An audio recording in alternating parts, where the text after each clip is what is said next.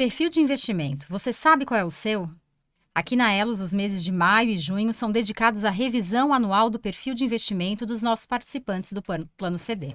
Este ano, os perfis estão sendo implantados também para o nosso novo Plano CD, o Elos Prev, e para o mais, nosso no, mais novo produto, o Futurize Elos.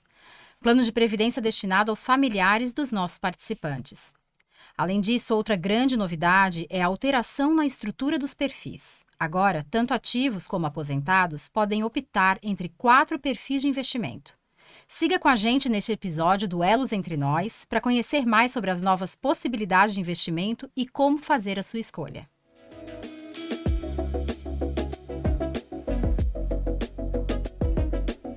Olá! Estamos hoje aqui com um time de peso para falar sobre perfis de investimento. Este ano, com uma nova estrutura de perfis aqui na Elos, que é resultado de um movimento legítimo dos nossos participantes aposentados ou prestes a se aposentar, que pleiteavam por uma opção de perfil com características um pouco mais arrojadas.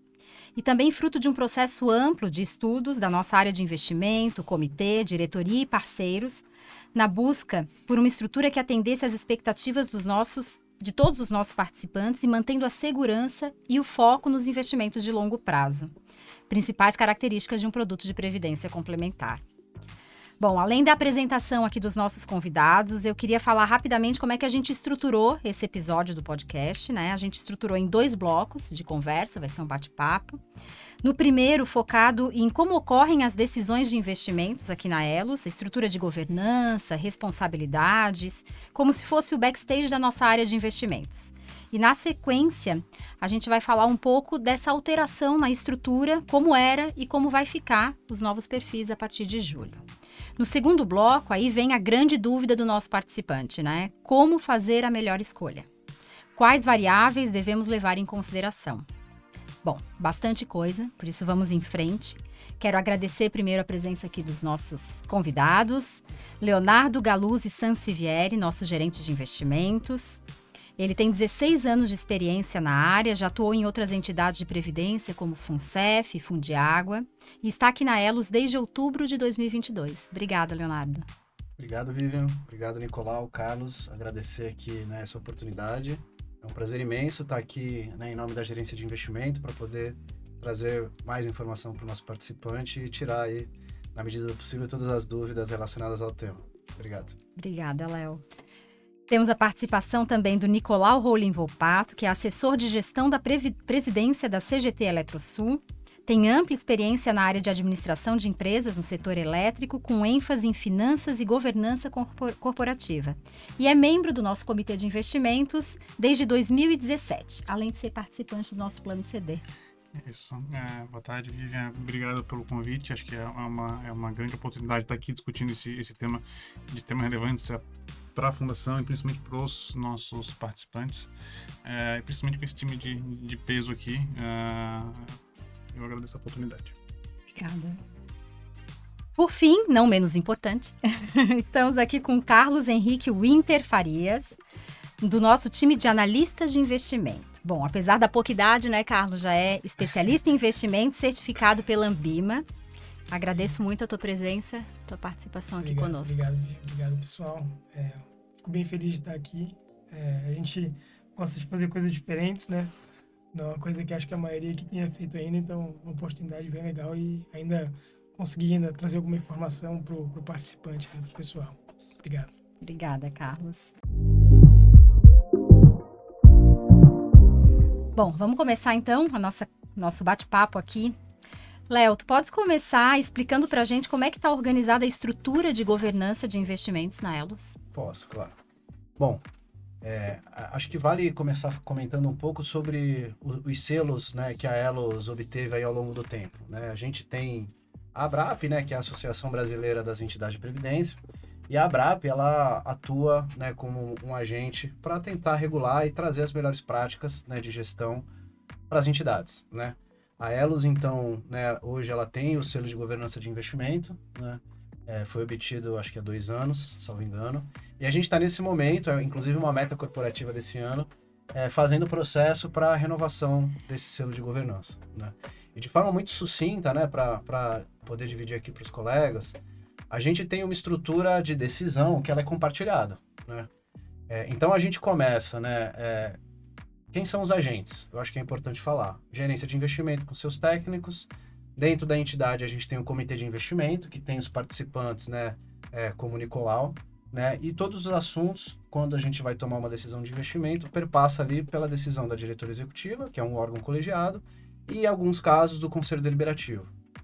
Aliado a isso, a gente tem a Adits, né, que é a nossa consultoria financeira, que também participa do processo. Né? Então, é, hoje a gente tem uma decisão estratégica de fazer algum tipo de alocação, né? E talvez depois eu passe aqui para o Carlos explicar um pouquinho a parte técnica, mas é, a Adits nos, nos auxilia e esse processo, então, documental é submetido para os órgãos de governança, comitê, diretoria e conselho, e isso está dentro das boas práticas aí, né, que a gente observa na ABRAP e nas outras entidades. Legal. E antes de ir para ti, Carlos, queria só perguntar, como tu citou o comitê, queria perguntar para o Nicolau como é que tu se prepara para as reuniões e como faz o acompanhamento das decisões do comitê. Como é que é essa rotina, né, do comitê de investimentos? É, o, o, comitê se, se, uh, se, reúne periodicamente, né? Ele, o comitê, na verdade, ele é um, é um, é um órgão de apoio à, à gestão da, da, da Elos. Então, ele tem perfis diferentes de pessoas lá dentro.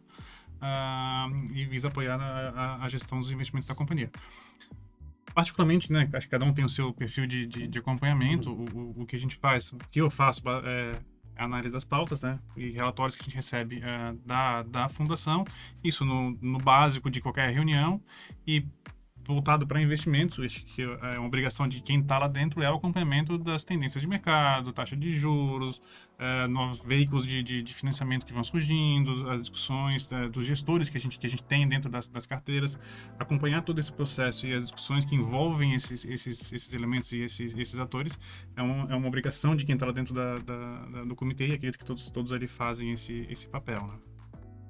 E Carlos, e como é que é, como é que nasce, né, uma, uma proposta de um, de um fundo de investimento, né? Como é que vocês sugerem, como é que isso nasce na área de investimento, né? Essa triagem das assets, assets e dos fundos. Legal. É, bom, essa é uma pergunta bem relevante, até porque essa é uma meta organizacional nossa, né? Então, uh, a gente tem feito todo um trabalho, né, de, de, de reestruturação dessa maneira como a gente seleciona é, então essas assets, enfim, essas gestoras, né? Isso é um trabalho que começou já meados aí do ano passado, né? É, e é um trabalho que antigamente a gente fazia de uma maneira um pouco, digamos assim, né? A gente tinha que escolher individualmente cada um dos atores, digamos assim, a caixinha ali de renda variável, né? A gerência de investimentos tentava, ela por si só, né, escolher ali os gestores, etc., que ela acreditava, né, de acordo com o que se imaginava, estratégias, o que seria mais interessante para a carteira naquele momento. Mas a gente percebeu que o, o movimento que a gente está fazendo é justamente né, da criação de fundos exclusivos, né? Então, por exemplo, a gente hoje tem alguns fundos exclusivos, né, é, de renda variável. Quem faz a gestão é o Itaú, quem multimercado, o BNP Paribas, né? A gente também tem é, mais dois outros fundos exclusivos de renda fixa. Né? E essa seleção ela é feita atualmente de que forma? Né? Primeiro a gente faz aquele filtro básico, né? quantitativo e qualitativo, né? O qualitativo, de fato, né? A gente como está ali no mercado, né? A gente, o mercado eh, financeiro não é um mercado tão grande, é um mercado pequeno, então a gente sabe quem são as pessoas geralmente né, que, que fazem gestão de investimento, a gente conhece elas, tem uma noção de como é o perfil de cada uma delas, né? De, de que maneira é, elas, elas tendem a se portar, né? Então, pô, se é um, um, gestor, né, que tem um perfil mais agressivo, mais arrojado ou, ou não, né? Então, trabalho qualitativo nesse sentido também de avaliar a equipe dele como um todo. Para né? ver se se encaixa no nosso perfil também, né? Exato, Na nossa exato, forma de exato. trabalhar. Isso Legal. é uma coisa importante, né? Uhum. É, além do, né, o, o, a gestão dele tá alinhada ao que a gente também está buscando, né? Uhum. Então, não adianta ser uma, uma pessoa que muitas vezes tem uma rentabilidade super é, relevante, só que não se encaixa para para o perfil né, do, do, do, nosso, do nosso plano, né, do nosso participante. Uhum. Então, é outra coisa que tem que ser levada em consideração, né? Uh, justamente, né, poxa, analisar esse tipo de, de coisa qualitativa e também, né, a gente utiliza alguns softwares, né, a gente utiliza a própria Artus, que o Léo citou, né? Que, que nos trazem dados mais quantitativos, justamente, né? De volatilidade, de rentabilidade passada, né? Esses filtros. Uhum. E a gente adequa, né? É, é, faz a união dessas duas é, situações para justamente poder fazer essa seleção, né? É, pegar um gancho aqui no que o Carlos falou, a gente fez recentemente um processo de seleção para um fundo de renda fixa na Elos no final do ano passado para fazer a gestão de caixa, né? Que é os recursos de mais curto prazo, né? De forma muito sucinta, né? A gente, a partir da, ba da base quantitativa que o Carlos falou, que a gente usa o software que é a Quantum, é o nome do sistema, a gente gerou ali é, uma lista de em torno de 100 fundos que tinham a característica que a gente estava buscando. Esses fundos geridos por gestores diferentes, com retornos diferentes e riscos diferentes. Então, a partir dessa base quantitativa, né, a gente faz ali uma pré-seleção filtro para tentar buscar aqueles gestores que apresentam melhor desempenho, que estão no primeiro quartil da indústria, né? E a gente, como ele comentou, usa adits também para, a partir desse filtro, pegar essa lista, entender se aqueles gestores estão ou não estão aderentes com a nossa estratégia. E no final das contas, a gente tem uma shortlist ali com cinco, seis gestores, uhum. que são os que vão para o comitê de investimento avaliar. Né? Então é um processo bastante robusto. Né? Eu acho que vale falar que está alinhado com as melhores práticas, assim, todas as entidades que eu passei e as próprias gestoras se utilizam desse mecanismo. Né? Então a gente hoje é, tem uma estrutura muito, muito fluida e que tem vários agentes que participam. É muito, é, e, visão de, de, de, comitê, né? Que isso, isso chega pra gente e, e, como acho que talvez seja o mais antigo na Elos, lá da, da, do, da equipe de, de investimento, uh, a gente viu no comitê a evolução desse processo de seleção, uhum. como isso evoluiu ao longo dos anos. Eu estou lá desde 2017, eu peguei já tinha algo estruturado quando a gente chegou, quando eu cheguei lá mas é, é, muito nítido o, o, o, empenho e a evolução na, da, da Elos na gestão e, e, e, no processo de seleção de fundos. Né? A gente passou por certo. períodos onde a, onde a discussão com fundos foi muito, muito, muito constante, ali 2019, o negócio estava muito, muito forte, e a evolução é, é visível e, e, é muito claro o quão robusto ficou o processo de seleção. É muito legal. Eu posso pegar um outro gancho aqui? Claro, claro. Acho que é legal trazer até de informação para o participante. Né? A gente o Carlos comentou que a gente fez uma mudança na estrutura e na gestão da, dos fundos, né? E isso é importante porque a gente mudou um pouco, né, nos últimos três, quatro meses, a forma como a Elos faz investimento. Né? Então, só para dar um exemplo, né, isso se repete, é, repete para as outras classes de investimento. Renda variável. Né? Então, pela legislação, quais são as classes de investimento que uma entidade pode investir? Renda variável, renda fixa, exterior, estruturado FIPS e imóveis. Eu acho que basicamente são essas as classes. E quando a gente olhava a renda variável, até o final do ano passado, a gente tinha 12 fundos de renda variável que tinham 12 gestores diferentes, que tinham características diferentes, taxa de administração diferente, regulamento diferente. E né, a gente deve imaginar que isso traz um nível de complexidade muito grande para a gestão. Nós não temos equipe para falar todo mês com cada um desses 12 gestores e eu estou falando só da estratégia de renda variável.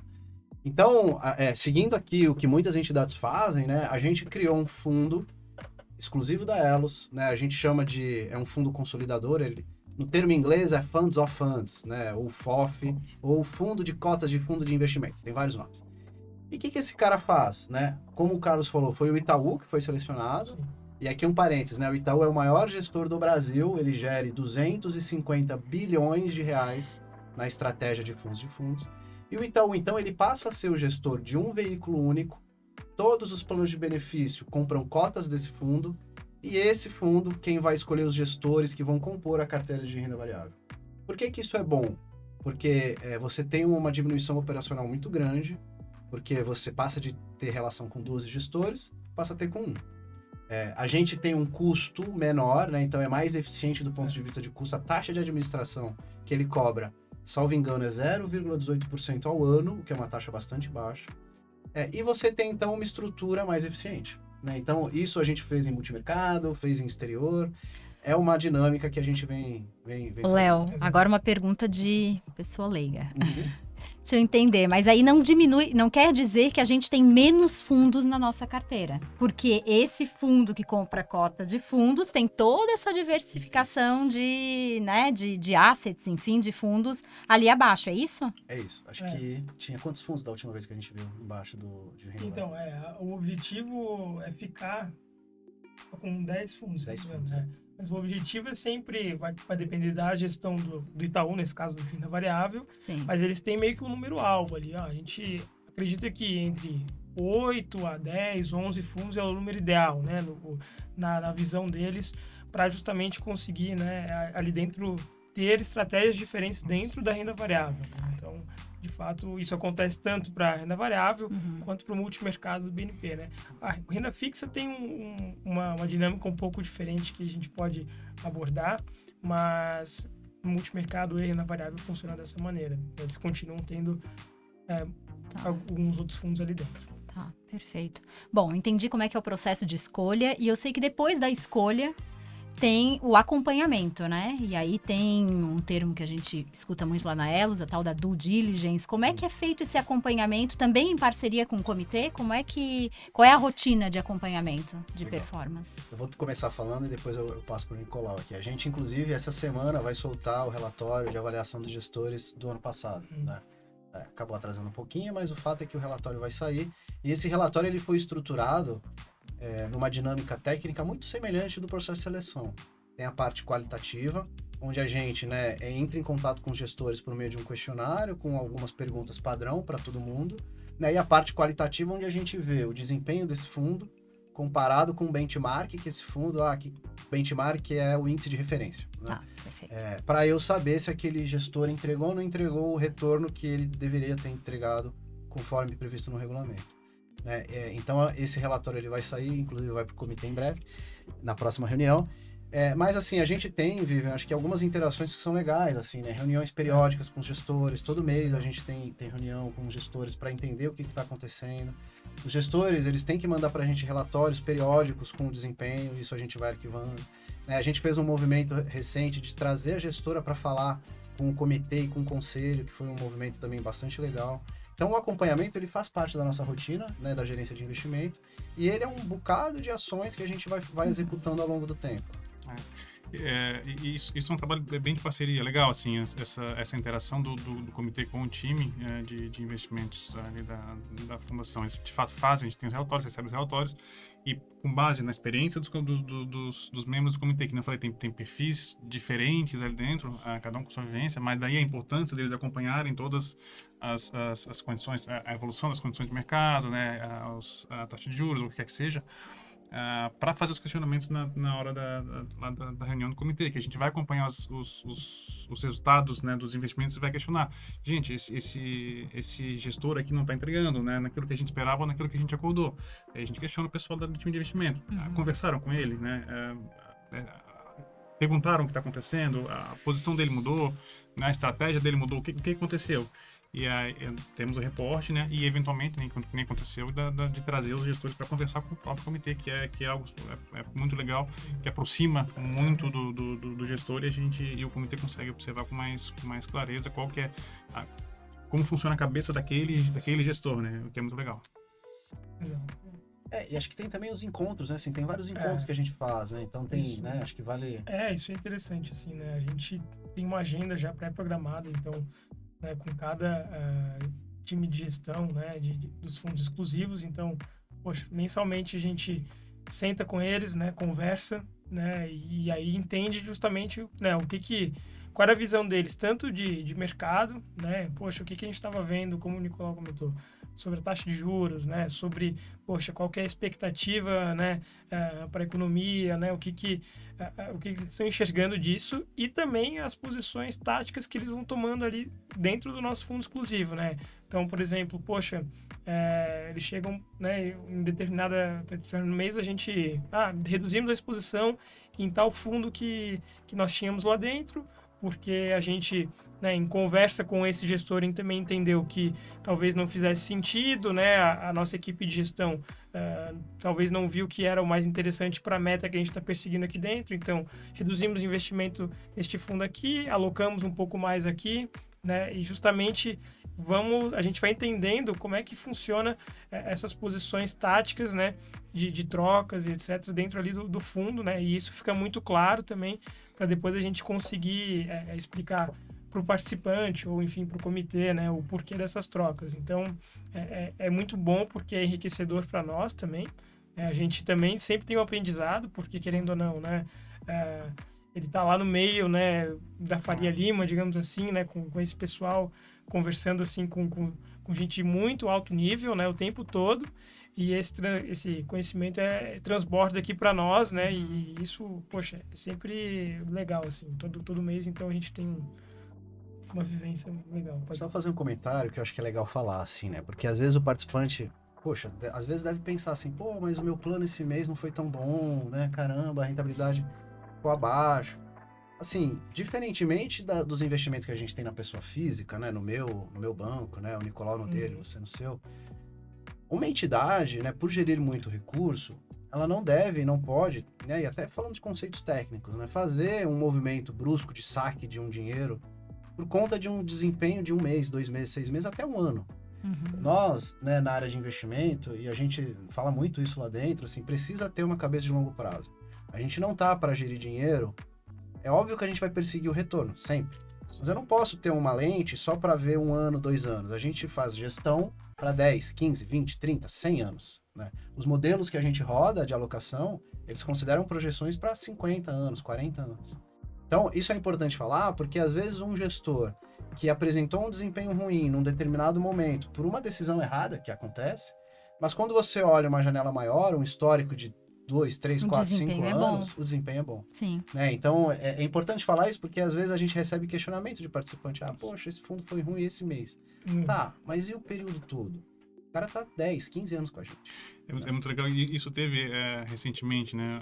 Uh, isso acontece com, com, uma certa frequência essas discussões, mas teve um, alguns casos mais emblemáticos, assim, de, de, gestores que, principalmente na época da pandemia e um tempo depois, onde teve muita oscilação, onde o período é, de volatilidade muito grande, em que a gente questionava, ó, cara, o que, que, aconteceu? E aí, e aí vinham as justificativas, né? Não, o cara não mudou o fundamento dele. O gestor, ele mantém Sim, o fundamento, ele tem uma tese que e o time de investimento disse, não, isso aqui a gente, a gente entende que ele, ele tem razão. Então, não vou fazer uma mudança de, de posição porque um mês, dois meses o cara teve um resultado negativo. Que é isso, a gente olha o, olha o, longo prazo é, visto isso, né? Para pensar em fazer algum tipo de, de, de movimentação, né? O time fazer algum tipo de movimentação. Mas mas é uma discussão constante. Não, ali, né? é, é, muito legal escutar isso, dá uma tranquilidade para quem está do outro lado da mesa, né? Vou falar aqui em nome do participante, quando a gente escuta que tem todo um embasamento, essa segurança, essa, essa governança de investimentos, né? E é claro que nós, enquanto participantes, estamos olhando lá os relatórios mensais e dá uma aflição, né? A gente não sabe lidar muito bem com aquilo, porque a gente fala em investimento de longo prazo, mas a gente acompanha no mês a mês, então acaba gerando esse conflito, né? Exato. né? Mas é importante a gente sempre estar tá falando sobre isso e mirando o longo prazo e tentando passar isso para os nossos participantes. Ontem a gente teve lá na Elo os dois participantes que tiveram na, na outra semana conversando com o Bruno, que é o nosso analista de investimentos lá também, e ele conseguiu explicar essa questão para eles, né? Vamos, vamos ter tranquilidade, vamos, como é que olha a rentabilidade alvo, como é que a gente, né, olha o longo prazo, o médio prazo, não, não o mês a mês, né? Explicando esses conceitos para eles e foi bem legal ver o, como eles entenderam e passou essa segurança, né? Então, para quem está do outro lado aqui da mesa, é, é, é muito legal escutar como é que vocês trabalham, como é que são os bastidores. Fazer, posso fazer dois comentários? Claro. Rápidos. Primeiro, é uma provocação que eu tenho, que eu tenho feito, assim, que é a questão da bancarização que aconteceu recente, hum. né, e das, das fintechs, e de como hoje a gente, né, enquanto ser humano, olha e administra nosso dinheiro. Né? Poxa, eu trabalhei no banco lá em 2010, no Santander, e, e a gente, o cara precisava saber o quanto ele tinha no banco, ele tinha que se deslocar até um caixa eletrônico, o internet banking funcionava, mas não era uma coisa tão assim, não tinha celular na época com um aplicativo de banco. Hoje a gente vê, né, você ter o, o saldo do teu investimento a cada minuto, a cada segundo você consegue acompanhar. Então, eu vejo que isso trouxe para todo mundo, né, uma necessidade de saber no D0, no, naquele dia, naquele momento, como é que está aquele investimento. Isso muitas vezes pode fazer com que te exija tomar alguma decisão, ou você acha que tem que tomar alguma decisão. Uhum. Tirar o dinheiro, colocar mais dinheiro, nossa, meu Deus, o que está acontecendo? Só que essa dinâmica, ela não, não se aplica para a gestão de recursos de previdência complementar. Né? Assim, é óbvio que a gente tem que acompanhar. Mas essa, essa coisa no D0, no online, no eu quero ver agora, é, ela talvez não se aplique, porque você está mirando um, um investimento para 10, 15, 20 anos. Né? Então, atrapalha o resultado no longo prazo, né? Claro. Se a gente ficar fazendo esses movimentos Exato. curtos. Acho que vale aí o. Eu fazer um comentário, aproveitando então um gancho teu. É, uma coisa que é bem, bem interessante, né? É, sobre isso que você falou, Virgem, de né, a gente ficar toda hora tentando, poxa, agora o cenário tá assim, agora o cenário tá assim, e ficar toda hora fazendo esses movimentos é uma coisa que geralmente prejudica muito né, não estou falando agora só de investimentos em previdência, mas investimentos no geral. Uhum. Prejudica muito a nossa rentabilidade dos investimentos, porque é, a gente fica falando, é, tentando fazer o que a gente chama de market timing, né, acertar o momento. E isso é muito difícil, é muito difícil, até para quem vive disso e trabalha no mercado financeiro ali 24 horas por dia às vezes esse cara não consegue fazer um isso. Um em um milhão, né? Vai exato, exato. E, e, engraçado que a gente comentou isso, até um convite para o pessoal que está vendo esse podcast, ouvir o nosso episódio anterior que a gente fala de educação financeira e o professor Jurandir Cel estava com a gente e falou exatamente disso. Né, de ter essa tranquilidade, de esperar, né? Ele falou que numa janela de 16 anos, tu deixar o investimento lá, a chance disso ter um retorno, tu não ficar mexendo é muito maior. Uhum. Então, assim, foi bem interessante. A gente teve um bate-papo bem sobre isso no, no episódio anterior. Fica aí a dica para quem não viu assistir. E Vivian, só complementando, assim, é, eu acho que vale, vale trazer esse dado, assim, né? Até é, para o participante, para todo mundo, assim, acho que Uh, a gente tem um, gestor de fundo que foi muito famoso uh, no final do, no, dos anos 80 ali, né? Ele foi gestor nos Estados Unidos, ele se chama Peter Lynch, ele, ele é um gestor bem famoso. Uh, e ele geriu um fundo ali de 77 até final dos anos 90. E ele, ele tem essa fama não à toa. É, o fundo dele, é, de investimentos dele, teve ali um retorno de médio de 29% ao ano. Que é muito bom, né? É uma coisa muito, muito fora da, da normalidade, assim. Ele realmente ele era muito bom na gestão de investimentos. Mas aí tu, tem um dado que, que a própria gestora fez, né? Poxa, qual será que foi o retorno médio né, do, do, do cotista daquele fundo? Do investidor, né? Do, do cara que comprou. A... Que comprou. Uhum. E se descobriu que o retorno, na média, o cara que, né, que teve cotas desse fundo, ele teve um desempenho negativo. E como é que você pensa? Como que acontece isso no fundo que, na média, deu 29% ao ano?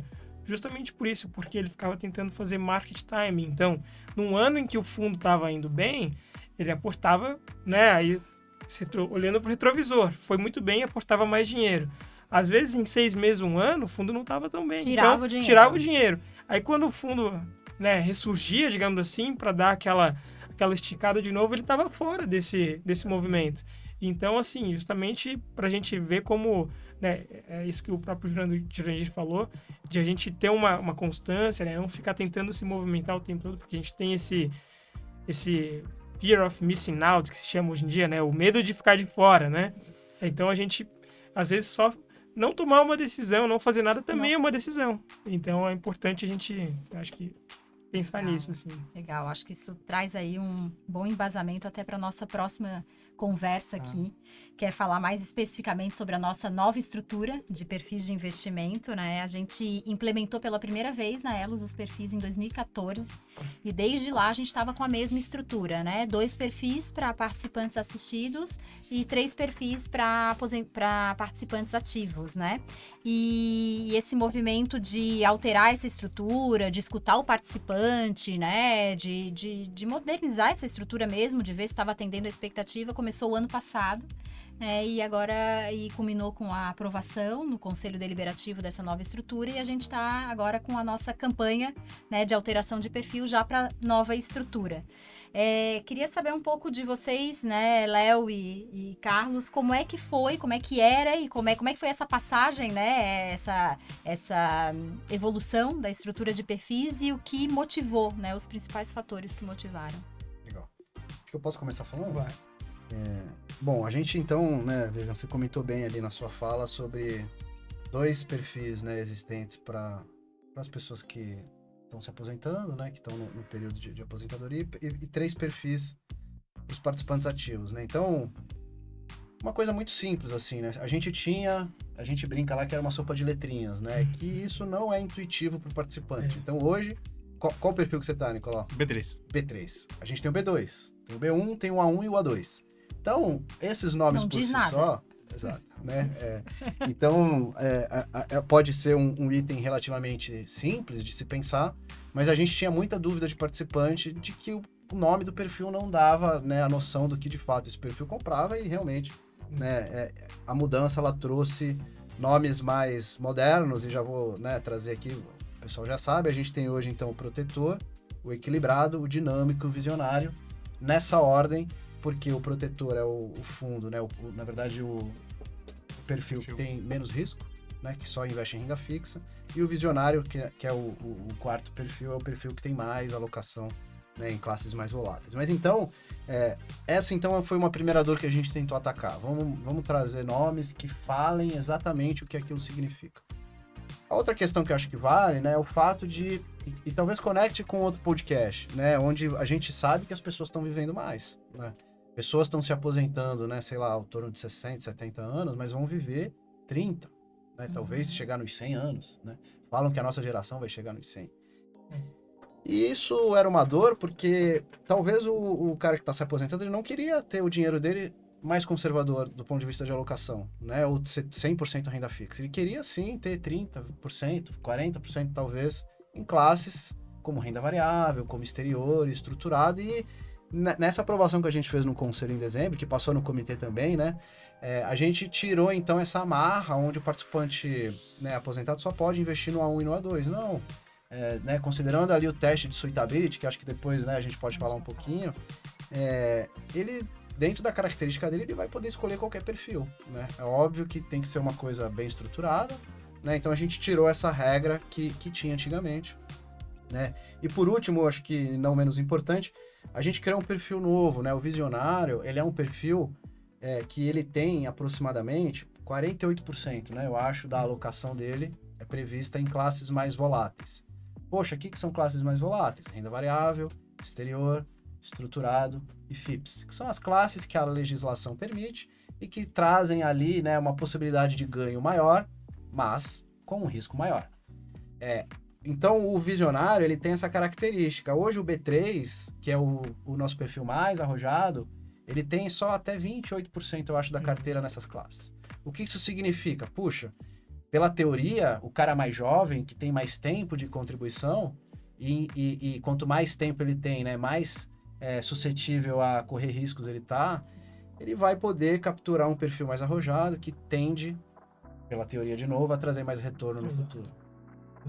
E essa estrutura de perfis, é, ela é a mesma para o plano CD para o Elos Prev, que é o novo plano CD, e para o Futurize, que é o nosso novo plano instituído para os familiares, né? A mesma estrutura, exatamente. Sim.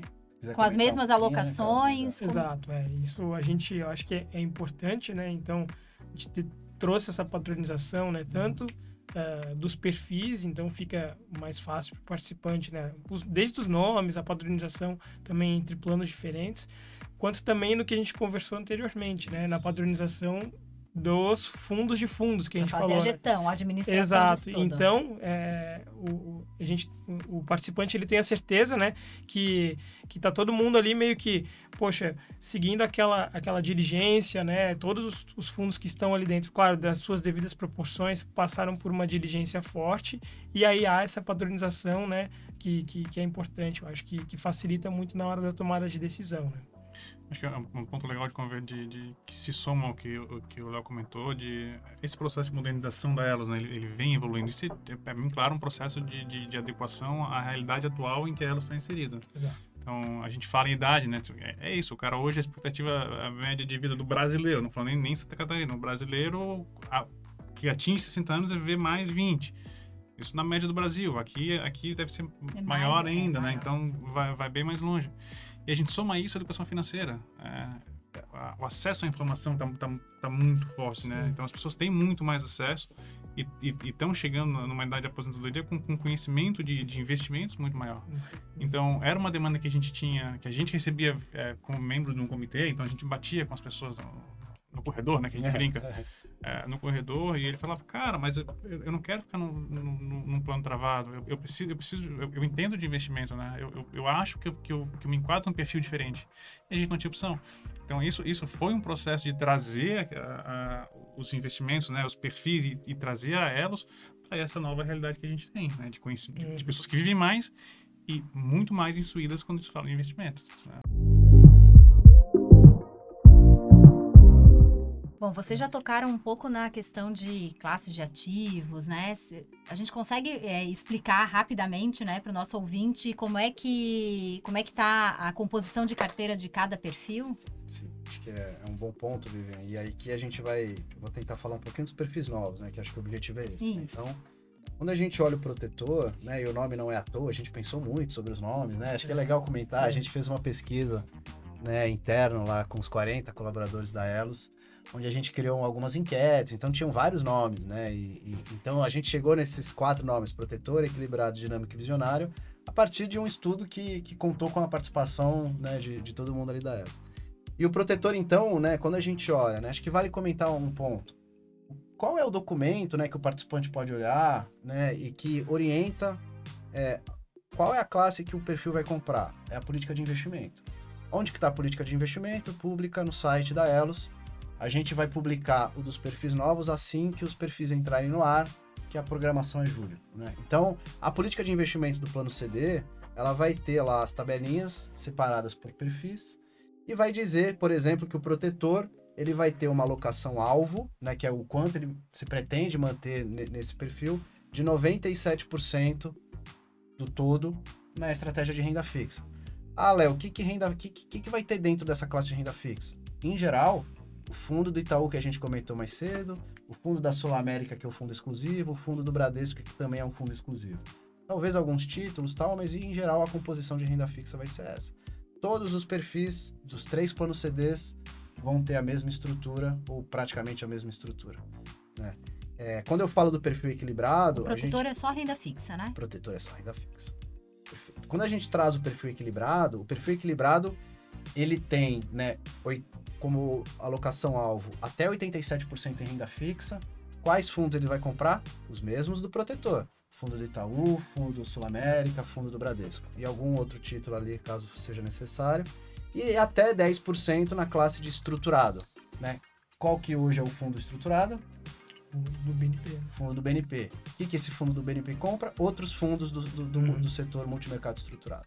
Né? Então, eu estou deixando de lado, tá? Acho que vale falar o percentual de empréstimo, porque a gente na política de investimento tem que prever ali o quanto eventualmente pode vir de empréstimo. O perfil dinâmico, então, né, para a gente avançar aqui, ele tem uma estrutura um pouco mais arrojada, né? Então ele vai ter ali, né, é, uma parcela de renda fixa, né? Mas ele vai ter no segmento é, estruturado, né, em torno de 13%, no segmento é, de, de exterior em torno de 5%, né? E ele tem uma parcela de renda variável, é, salvo engano, de.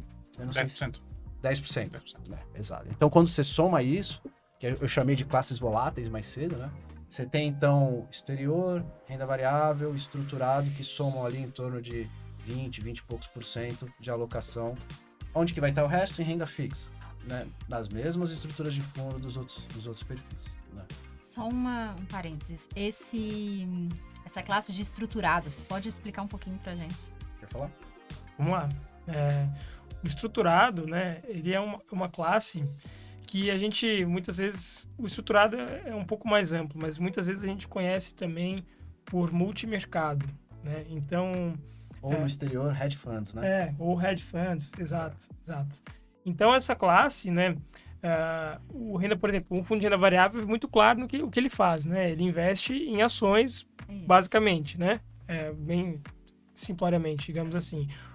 O multimercado ou estruturado, ele vai investir em juros, em moedas, então em ações, é, em ações. ele tem uma liberdade muito grande ah. para lá dentro do fundo fazer uma gestão né, de acordo com o que aquele gestor está enxergando do mercado. Se ele olha, por exemplo, né, e ele vê, poxa, esse momento aqui, né, a Selic está muito alta, né, eu não vejo que, por exemplo, ações não está tão legal agora, mas eu quero apostar na moeda é, do país Y contra a moeda, moeda do país Z, ou na taxa de juros que vai subir num, num país da Europa. Ele pode fazer, ele tem muita essa liberdade. Ah. Então, é, é uma classe mais ampla, né? Por isso que na nossa política também dá uma limitação ali para essa classe, né? Não... É, e é um ponto legal que você trouxe, Vivi, porque o estruturado, quando a gente olha tecnicamente falando nos estudos, ele é uma classe que tem menos volatilidade, a metade, salvo engano, do que renda variável. Então, o é, que, que, é volatilidade? Né? É, é, é, um nível de risco que a gente usa no mercado financeiro para saber o quanto aquele fundo vai ter de variação né, é, ao longo de um determinado período e quanto menor o índice, né, menos arriscado né, a, a ah, alocação é. Uhum. Quanto maior o índice, mais arriscado. Então, quando a gente olha a volatilidade do multimercado estruturado versus o renda variável, ele é mais, mais, mais tranquilo, assim, ele tem menos volatilidade por isso que o perfil é, o equilibrado, ele, só, ele tem 10% de multimercado, não de renda variável, porque renda variável é mais é. arriscado quando a gente olha a medida de risco do que a classe de multimercado. Entendi. E acho que o último ali é o, dinâmico, é o, é o visionário, o visionário. né? Quer falar um pouquinho? Você não, não pode falar. Pode Legal. O visionário, ô Vivi, a gente tem 51% dessa alocação alvo em renda fixa. O que, que vai comprar? Itaú, Bradesco, Sul América e talvez um pouquinho de título. Né? 20% em renda variável, o que, que ele vai comprar? O FOF de renda variável do Itaú. Uhum. É, 17% em estruturado. Nesse primeiro momento, esses 17% é no fundo, no FOF do BNP Paribas, que a gente já falou. Certo. E até 9% na classe exterior, né? Que hoje também é um veículo que é gerido por uma gestora inglesa. A Schroders, né? Schroders, né? É. Então, assim, tem uma pergunta que eu acho que vale falar, por último, e aí eu passo a bola aqui para os colegas, que é, poxa, mas como é que você chegou nesse número? Né? Por que 20, 15? Eu acho que é legal falar, né? E, e, a gente não tirou esse número da cartola, assim. Existe um estudo técnico, né? Que a gente se utiliza da, da que é a consultoria financeira. E para planos CDs, o nome desse estudo é Fronteira Eficiente. O que, que a Fronteira Eficiente faz ali? Tem um conceito por trás de um grande né, é, teórico aqui do, do segmento de investimento, que é Markowitz. Ele faz um estudo olhando o risco versus o retorno de fundos ele coloca tudo numa conta e cospe ali no, no, no modelo qual é a alocação mais ótima que vai me trazer o maior retorno com o menor risco.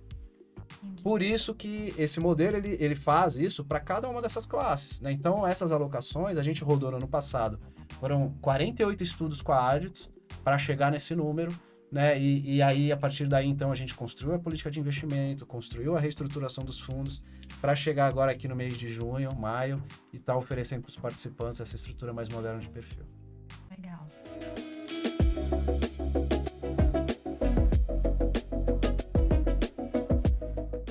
Bom, de volta para falar agora de uma perguntinha incômoda, né, que está tirando o sono dos nossos participantes, que é como fazer a escolha, qual a, qual a melhor escolha do perfil de investimento.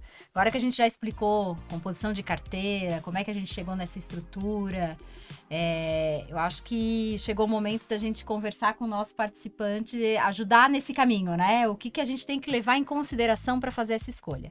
É importante dizer que a gente tem um teste, né? Um teste de perfil de risco, é, os bancos chamam de análise de perfil do investidor, API, né? Então, é, que é obrigatório em todos os as instituições financeiras, antes de tu fazer o investimento, tu precisa responder esse teste, né? Que em inglês chama suitability.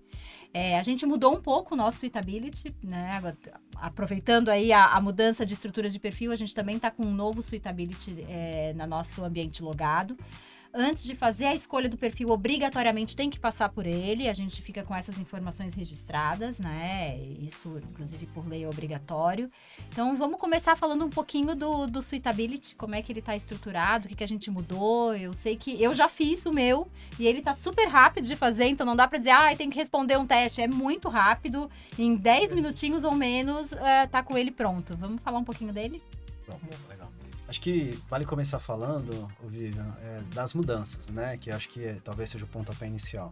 A gente tinha, né, um, um modelo que ele trazia algumas perguntas é, mais iniciais, mais cadastrais do participante, que quando a gente foi fazer a revisão, a gente falou, poxa, eu já sei o nome do, do participante, já sei a idade, talvez eu não precise entrar nesse relatório, né, nesse tipo de pergunta. Então a gente deu né, uma enxugada de, de, de tirar essas perguntas mais cadastrais. Esse foi, então, né, a primeira novidade desse relatório. E as perguntas também a gente pegou com base num banco de dados do sistema que a gente está implementando, que ele tinha 30 perguntas geradas né, por, por essa empresa, e, e a gente ali na equipe de investimento fez uma, uma, uma triagem para entender aquelas perguntas que tinham né, uma interpretação mais tranquila de se fazer, né, que abordavam aspectos mais amplos, e então hoje, salvo engano, o Suitability tem acho que oito perguntas, né, e como você bem comentou no final, ele vai tentar, o objetivo dele é tentar, a partir das, das respostas, te direcionar né, para qual tipo de perfil, de nível de risco você está mais disposto, né? Uhum. É, e acho que o objetivo final do Suitability é esse. Uhum. É o... Não, eu ia aproveitar esse gancho, porque o Nicolau estava falando aqui antes de começar o podcast. É. Tudo que vocês falam, registro para perguntar. Né? Isso, e, e, ele falou que fez o teste, mas não fez a opção, né? É, ainda não, ainda não o porquê, eu acho que é talvez tu contando um pouquinho o, o, porquê, o porquê te paralisou ali nesse momento, né? Fez o teste, deu a indicação que pode ajudar o nosso participante que está no mesmo caso, né? A gente tá, vem acompanhando os participantes que entram lá no sistema na área logada e muitos têm feito isso. Fazem o teste, param não sei se para pensar melhor, o que, né? É, acho que é esperar uma luz divina aqui. Mas brin brincadeira, acho que é, é, é, é, a preocupação lógica de escolher um perfil que seja realmente adequado com, com aquilo que se encaixa para mim. Acho que Uh, esse, esse, é a principal preocupação, né? Então, eu acho que os perfis, os perfis ficaram muito bem estabelecidos, está muito claro, está muito claro o que é cada um deles. A questão minha foi escolha, né? Olha, ainda não cheguei num, num, ponto de escolha que eu tenho certeza que é o perfil que eu quero para agora, né? Que eu, que eu, quero que eu quero escolher.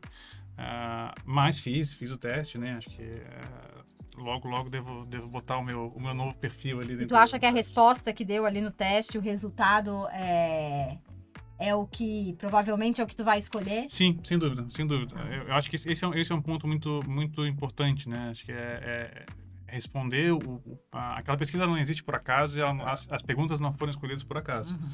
É, não participei da seleção das perguntas, mas fiz, fiz o, o teste e, e, é muito claro.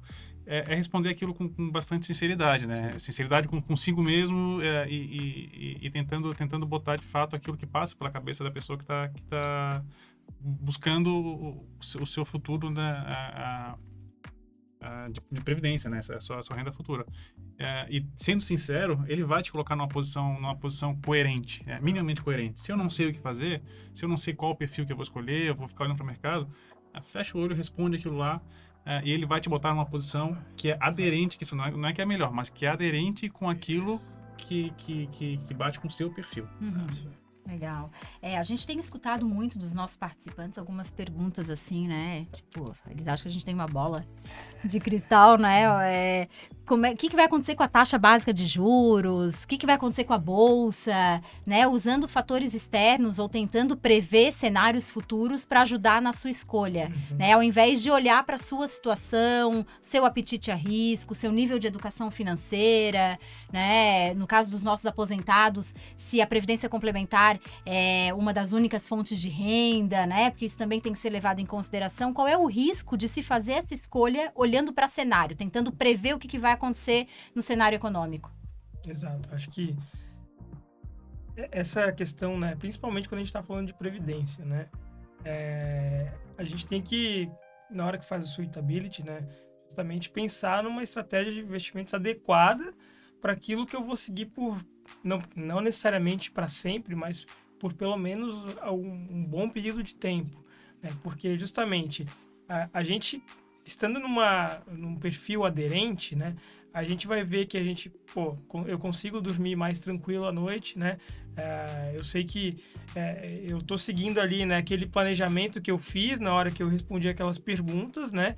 E que justamente no longo prazo isso muito provavelmente vai me levar a uma situação em que eu esteja confortável, né? Pode ser que, poxa, agora eu, Carlos, estou com 25 anos, pode ser que daqui a 20, 30, né, o meu perfil, a, a, minha cabeça seja diferente, e aí sim eu opte, às vezes, por uma opção mais conservadora, né? Poxa, estou chegando mais perto de me aposentar, às vezes eu quero ter uma garantia melhor. Uhum. Então, é importante, claro, né, é bom que existe essa possibilidade de fazer a troca de perfil, mas se pensar numa estratégia e se manter nela, né, por, por um tempo interessante, né?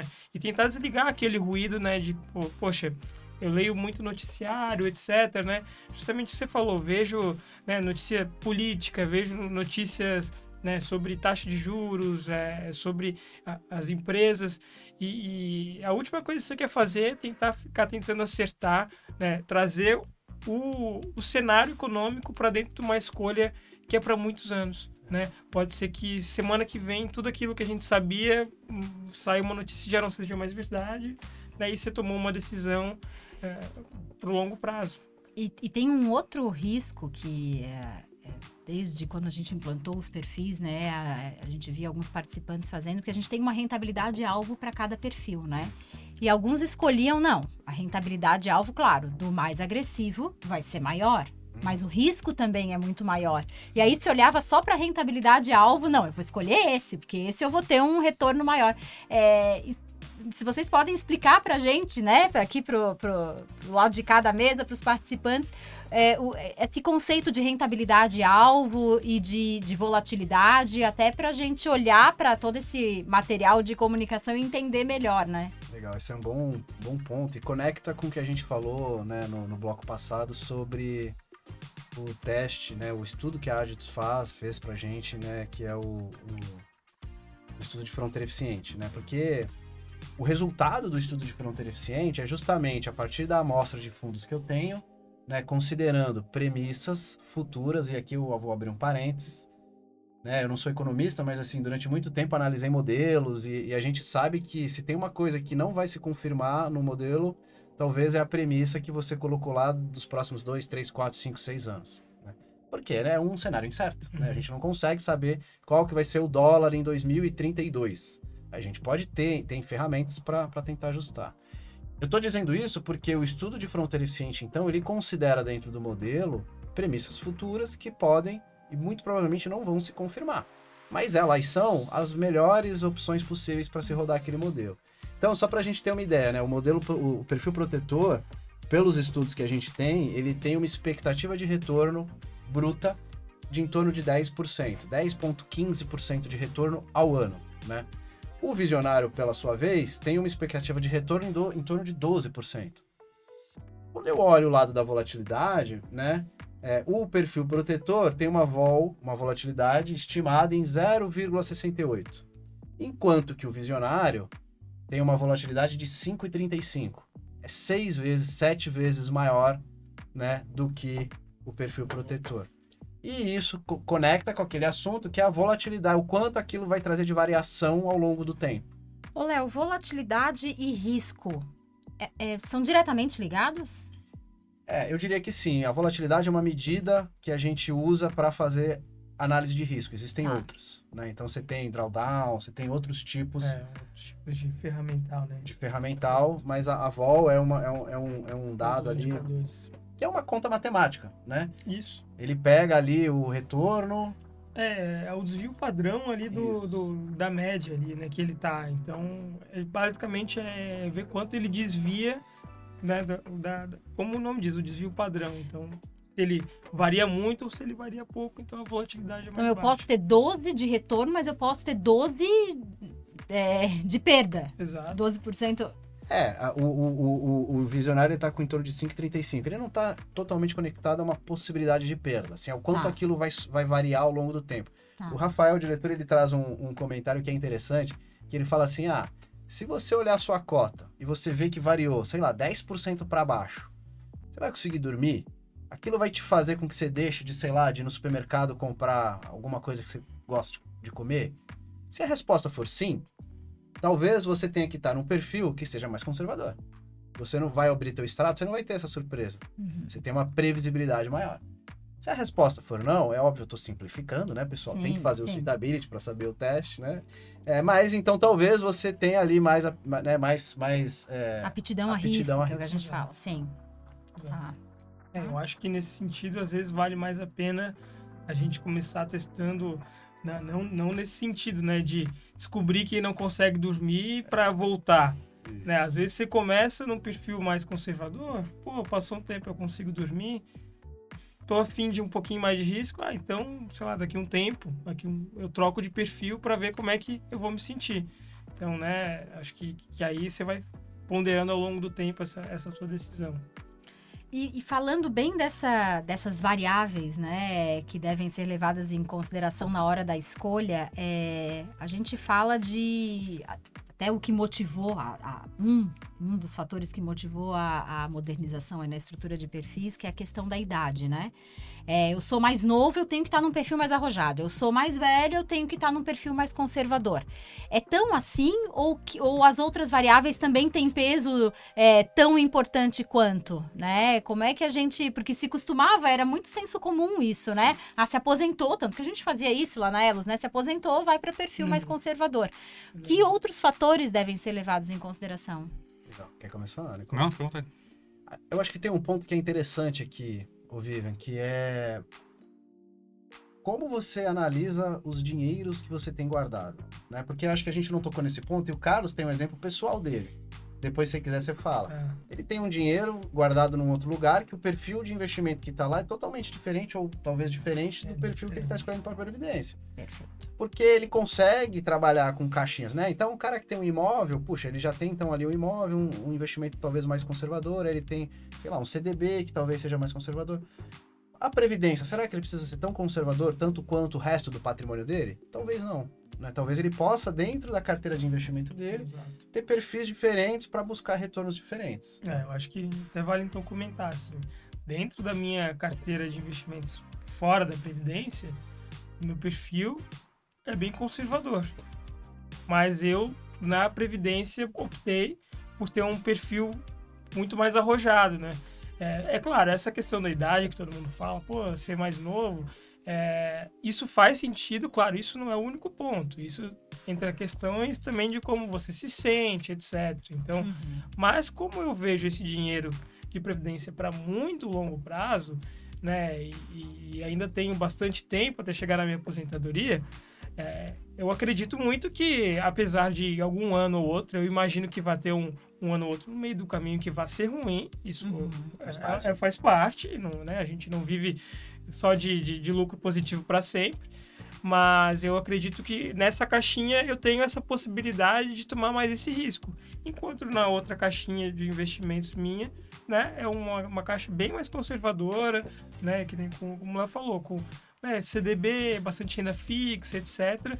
Porque é um dinheiro que, né, no meu caso, eu provavelmente use num curto prazo, né, num uma curto prazo, numa emergência, etc, né? Então, são, são é, você tem que levar em conta... São objetivos diferentes para cada caixinha. Exato. Perfeito.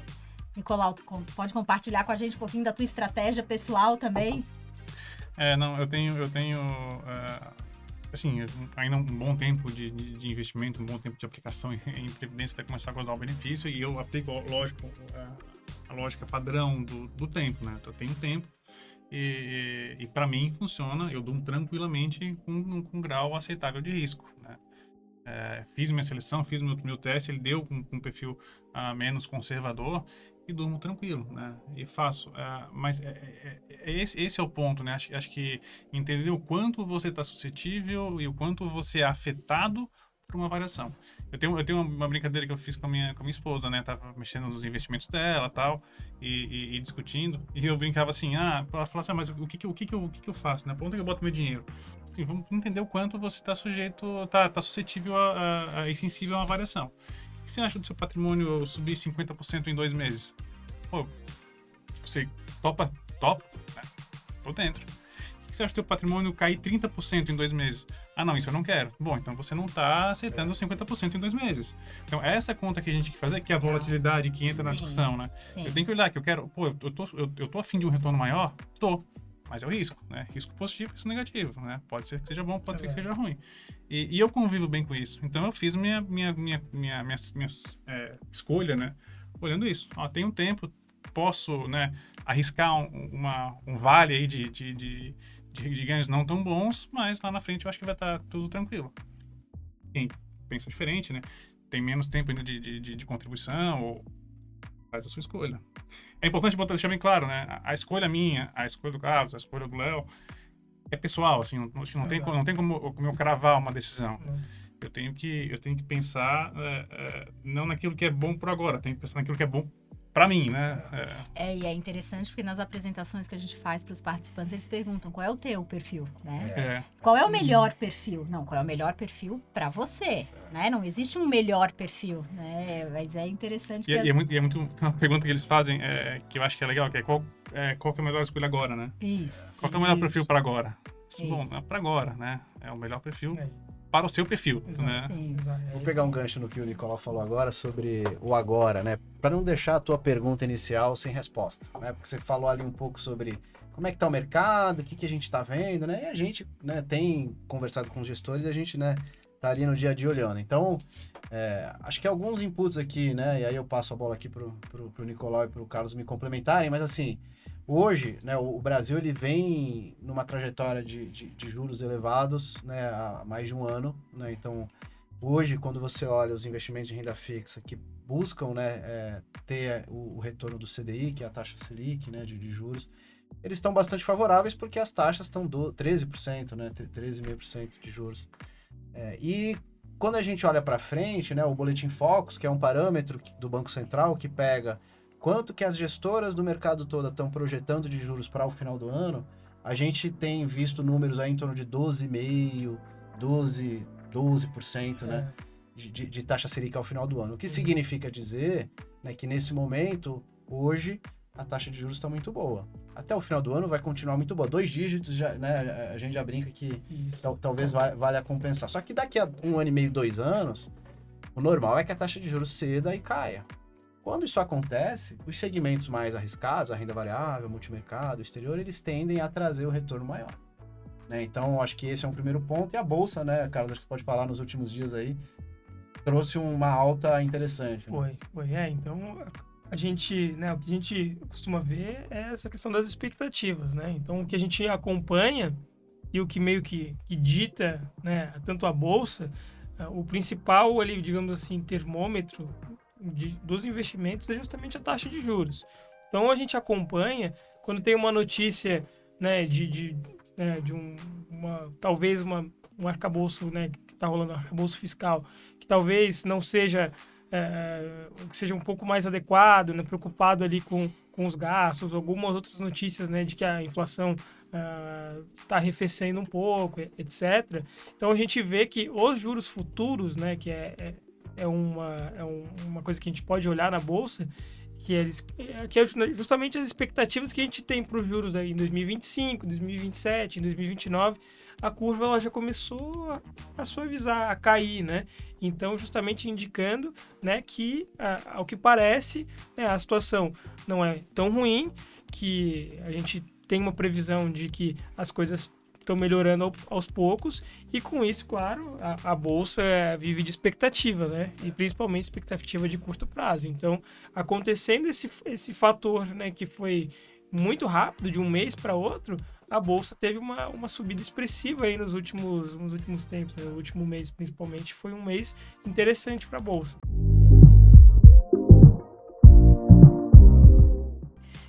Bom, é, até falando um pouco dos nossos produtos, né? A gente falou de nova estrutura de perfis, né? Que hoje está no plano CD, é, no novo plano CD, que é o Elos Prev, e no Futurize, né? Aproveitar aqui um pouquinho do espaço do programa para falar do nosso novo produto que está saindo do forninho agora, né? Que é um produto não só para familiares de participantes, mas para os próprios participantes, né? Até nas nossas apresentações lá na, na CGT Eletrosul, a gente escutou muito isso. Ah, eu posso tirar o, o 25% quando eu me aposento e eu quero colocar no Futurize, então, num perfil mais agressivo. E aqui, esse, é, esse outro valor, que é o que eu vou tirar para o meu benefício mensal, eu deixo num perfil mais conservador, né? Então, até essa mesma estrutura de perfis dá essa clareza para todo mundo do que a gente tem de possibilidades, né? E agora oferecendo um novo produto que também é uma alternativa para a pessoa que quer fazer um investimento um pouco mais, né, mais arrojado, não precisa procurar fora, né? Até é, conhecendo um pouco mais aqui do nosso time de investimentos, ver o quão a gente tem pessoas qualificadas, né? E o quanto que é, o que a gente faz é seguro, segue um processo, né? De governança auditado. Então, é, eu acho que esse é um ponto importante aí que eu não podia deixar, não poderia deixar de falar. Por sinal, já fiz o futurismo dos meus filhos, viu? Isso, a gente está na fase de teste, fazendo para toda a família, né? O pessoal lá na Elos, mas daqui a pouquinho já vai estar tá aberto para todo mundo. É um belo produto vai aumentar aí o leque de, de opções de serviços. Inclusive, a gente está pensando em parcerias aí com seguradoras, enfim, a gente pretende trazer aí muita coisa legal para os nossos participantes, para os familiares.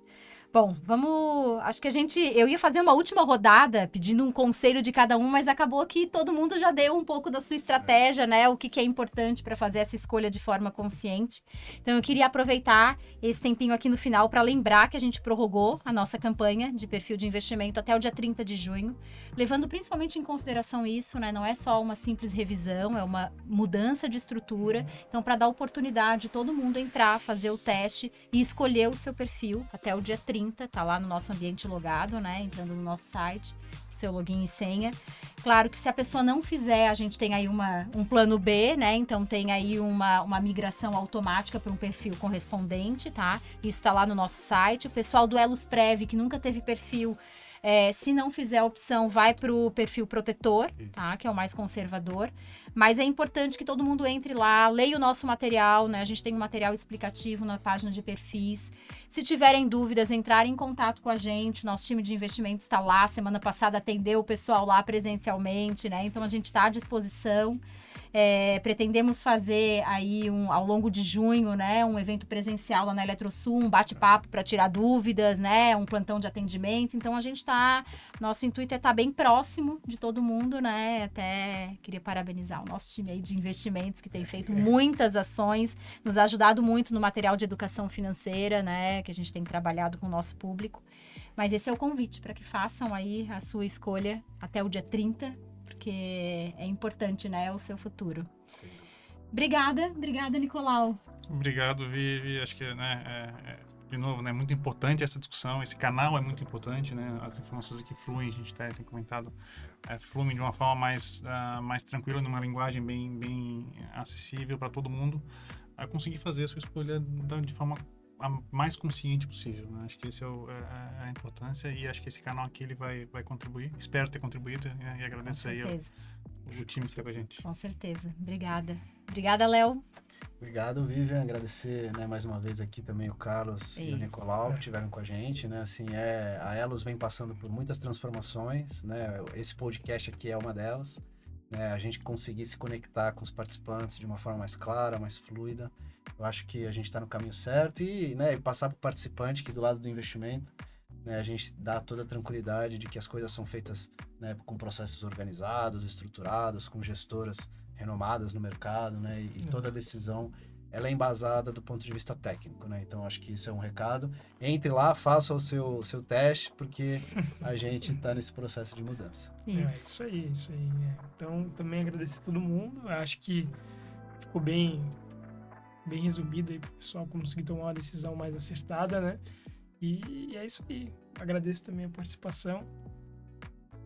Tô, feliz aí de, de, ter contribuído um pouquinho. Obrigada, Carlos. É isso, agradeço aos nossos ouvintes, né? Até o próximo episódio do Elos Entre Nós e o futuro começa agora.